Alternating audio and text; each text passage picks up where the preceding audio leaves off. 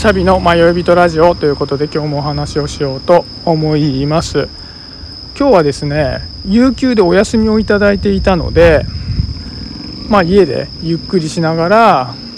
子供がちょうど昼過ぎに帰ってきたので子供と一緒に公園に遊びに行ってでまあお家に帰ってそこから1人で今散歩に出てるところで音声収録をしてるんですけど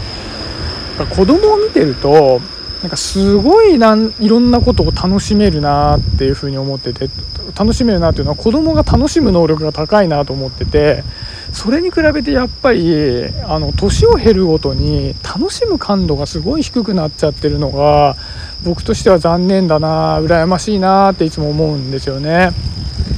で、まあ、例えばなんですけど僕が今日子供と、えー、外で公園で遊んでで公園で遊ぶと必ずまあこれ日課なんですけどコンビニによってあの85円ぐらいのオレンジジュースとかちっちゃいパックのジュースあるじゃないですか。あれとラムネを買って、まあ、帰ってきてお家で食べるみたいなそういう習慣があるんですね。でまあ今日も、まあ、公園から出てコンビニによってそれ買ってお家で帰ってゆっくりしてたんですけど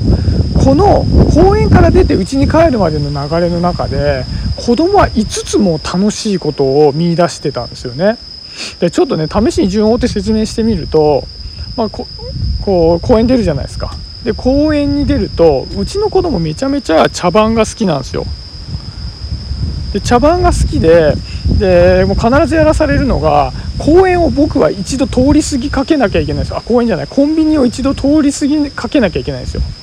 で僕はコンビニに通りかかったところであれこの近くあんまりコンビニないな。じゃあやっぱもう帰るしかないかみたいな、まあ、演技をして。でわあなんで何やもうパパここあるよここあるよっつってえー、ああったみたいな、まあ、ちょっと驚くみたいな。この、まあ、人演技をしなきゃいけないですよね。でそうすると子供はまあね驚いたみたいな演技ができてシャシャシャシャシャっていう風なまあ自作自演なんですけど、まあ、笑って、まあ、楽しむみたいな。でここでまあ人楽しみしてるんですよね子供は。毎回コンビニの前で。でコンビニ入るじゃないですか。でコンビニ入ると今度は僕はもうジュースとラムネ買うの分かってるんですけどジュースだけしか買わないと思ってる体でレジに行くんですよ。でこう、まあ、レジに行ってジュースを出した時に子供がさってこうラムネを出す流れで「あなんだよラムネまで買うのかよ」って言ってまたびっくりして「ヒャヒャヒャヒャ」って言って楽しむっていう茶番を必ずするんですよ。でこれで2楽しみじゃないですか。で今度僕支払い ID でやるんで ID で払う時にピャンピャンみたいななんかそんな感じの音なんじゃないですか。であれがすげえ好きでで子供にこう僕のスマホを渡すと、まあ、かざしてピャンピャンみたいになるとおおみたいな感じでなんかいつもそれやりたがるんですよね、まあ、ちっちゃいですけどこれも3楽しみ目なんですよ。で今度、まあ、お家帰るじゃないですか。でただいまってお家帰るんですけどただただいまって帰ってこないで僕が先に家入って子供外で待ってるんですよ。でピンポーンってまあ子供が押すじゃないですか。で僕が「はーい」って言ってわざと出ると「お化けだぞ」みたいな感じで「うわお化け怖い」みたいなまた茶番をしてシャシャシャシャって笑って4楽しみ目なんですよ。で最後はこれ初めて見たんですけどお家であのパックのそのちっちゃいジュースを飲み終わった後にパックをこう膨らましたりへこませたりしてるんですよ。空気入れたり吸ったりして。で何やってるかと思ったらライザップの真似してたんですよ。ライザップってこうちょっとふくよかな人が使用前で出てきた後にその後にこう使用後みたいな感じで、まあ、お腹のへこんだあの方が出てきて、まあ、しあの CM としてなってると思うんですけどこれをあのそのジュースのパックで再現しててちゃんと音楽も流してあのドゥーンドゥッドゥッドゥーンドゥッドゥみたいなやつあれ流しながらやってまたヒャッヒャッヒャッヒャって笑っててもう家に帰るまでにこんな5個も楽しいなんか楽しみ方を見出しててほんとすげえなと思うんですよね。僕もなかなか付き合わされてはいるんですけど。で多分僕がコンビニに何か用事があって行って帰ってくるまでに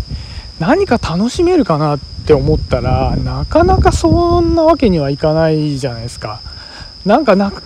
かなかねあの楽しみって見いだせないのでもう目的に向かっても一直線。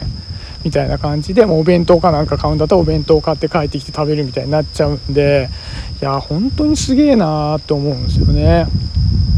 でこの間あの家族で川水って川崎で新しくできた水族館行ったんですけどあそこがなんかめちゃくちゃシュールな水族館であの普通の品川水族館とかサンシャイン水族館みたいなのと違ってめちゃくちゃ地味なんですよね。まあ、ちょっと別にディスってるわけじゃないんですけどなんか淡水魚しかいないんですよほとんど。でなんかもう茶色っぽいこうあんまりきらびやかじゃない魚ばっかりがいるんででしかもすごい特徴的なのがあの水族館って大体水槽の近くにパネルが置いてあって、まあ、魚の説明書いてあるじゃないですか。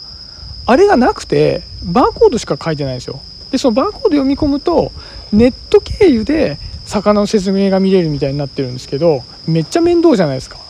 だからメソンナは一個一個見てらんないから大体見ないでその淡水魚ばっかり見て、まあ、帰ってきちゃうんですけどなんかその帰ってきた後にまあ妻とあの川水すげえシュールだったけどあれどういう楽しみ方の水族館なんだろうねみたいなこと言ってちょっとね首かしげさん正直。でそしたらちょうどうちの妻の妹も川水に行ってたらしくて。で妻の妹はあそこすごい良かったみたいに言ってたらしいんですよええー、と思って。でなんで？って聞いたらあの今動物の森流行ってるじゃないですか。集まれ動物の森。であれでなんか池の水を抜くっていう作業があって。でその池の水を抜くとお魚がまあいっぱい出てくるみたいなんですけど。でそこに出てくる魚がちょうどその川水にいたらしいんですよね。でそれがすごく面白かったみたいなことを言っててあ何そういう楽しみ方もあるの？と思って。で、まあ、僕はつもりやらないからその楽しみ方はできないんですけどやっぱり僕の中で勝手に水族館がこういうもんだろうみたいな像があってそうじゃなかったから地味だって感じちゃったんですけど、まあ、実はその熱森の例とかも含めてなんかいろんな楽み方があるのに僕が先入観で楽しめなくしてるんじゃないかなってその時思ったんですよね。まあ、例えばですけど魚が綺麗なものを見たいみたいなもの考え方じゃなくてもしかしたら魚の目にこう注目するぞみたいな感じで言ったらあ何これ淡水魚って結構変わった目してるんだねみたいな楽しみ方ができたかもしれないじゃないですか。でなんかそういう楽しみ方を全く拒否してで綺麗なものはないのかなとか大きいものはないのかなとかクラゲみたいなみたいなことばっかり思って言ってたからもしかしたら自分の狭い視野で楽しめなかったのかもしれないなと思って僕自身が水族館ってそんなに詳しいわけじゃないんで。だからそれ考えるとやっぱり子供見習ってなんかフラットな気持ちでこうまあ、日々の生活を送って一つ一つで、ね、のなんか日常の風景とかにもこう楽しみを見いだせるようになるとやっぱりねなんか子供の頃ってもうちょっとできてたような気がするのでやっぱりねそういうの失いたくないなとか失っちゃってるんですけどいうふうに思ったのでちょっとこういう話をしてみました。まあね聞いていただいてる方も大体大人の方だと思うのでもしねあの身に覚えがあるなとかあの自分もちょっと楽しみ方を忘れつつあるなと思ったらちょっとね日々歩いてる道とかでももしかしたら楽しい看板とかねあるかもしれないとか思いながら歩いてみるとこう子供心を少し取り戻せるかもしれないななんて思います。はいそんなところで今日は終わりにしようかなと思います、えー、今日もありがとうございました。シャビでした。バイバイ。